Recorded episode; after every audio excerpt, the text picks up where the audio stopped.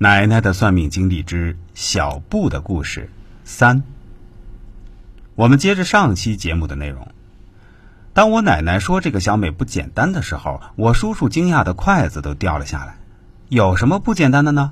我叔叔非常好奇的问。我看那个小美挺好的呀，能说会道的，为人也礼貌大方，长得白白净净，人又漂亮，还会唱歌呢。她唱的歌可好听呢。我叔叔的话还没说完，我婶婶就狠狠地瞪了他一眼。既然你认为他这么好，那你就去把他娶回家吧，我们离婚算了。不是不是，你不要误会我嘛，我绝对不是这个意思，你不要生气嘛，当什么真啊？都八竿子打不着的事儿呢。我叔叔是个妻管严，但他也只是嘴上说说而已，其实也没有什么别的意思，这一点儿我还是可以保证的。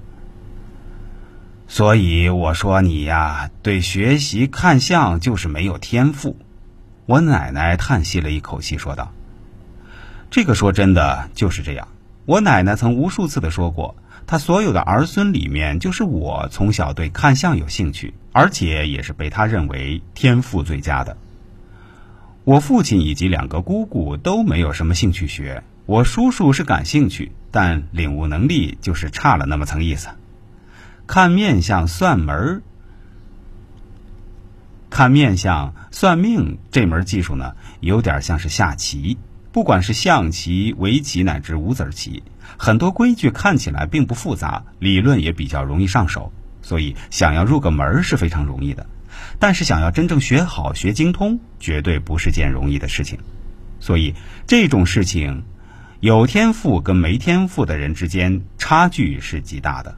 就好比一个棋圣，跟一个棋篓子之间的巨大鸿沟一样，绝对不是靠努力勤奋一下就能够抹平这种差距的。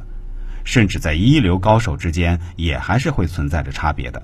就好比刘翔和史东鹏都是当年中国非常优秀的跨栏运动员，但史东鹏无论如何都赶不上刘翔。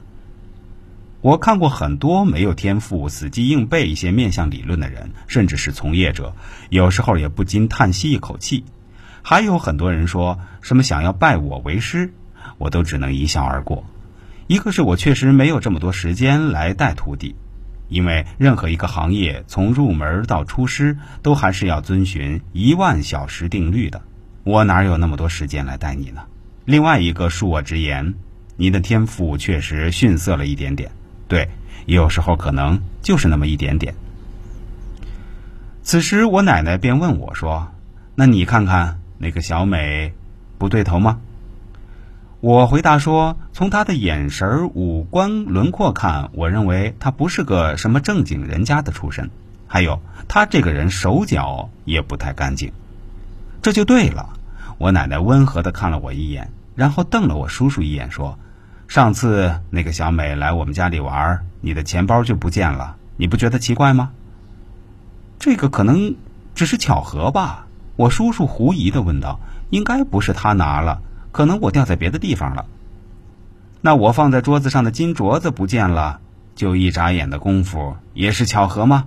我奶奶又厉声问道：“什么？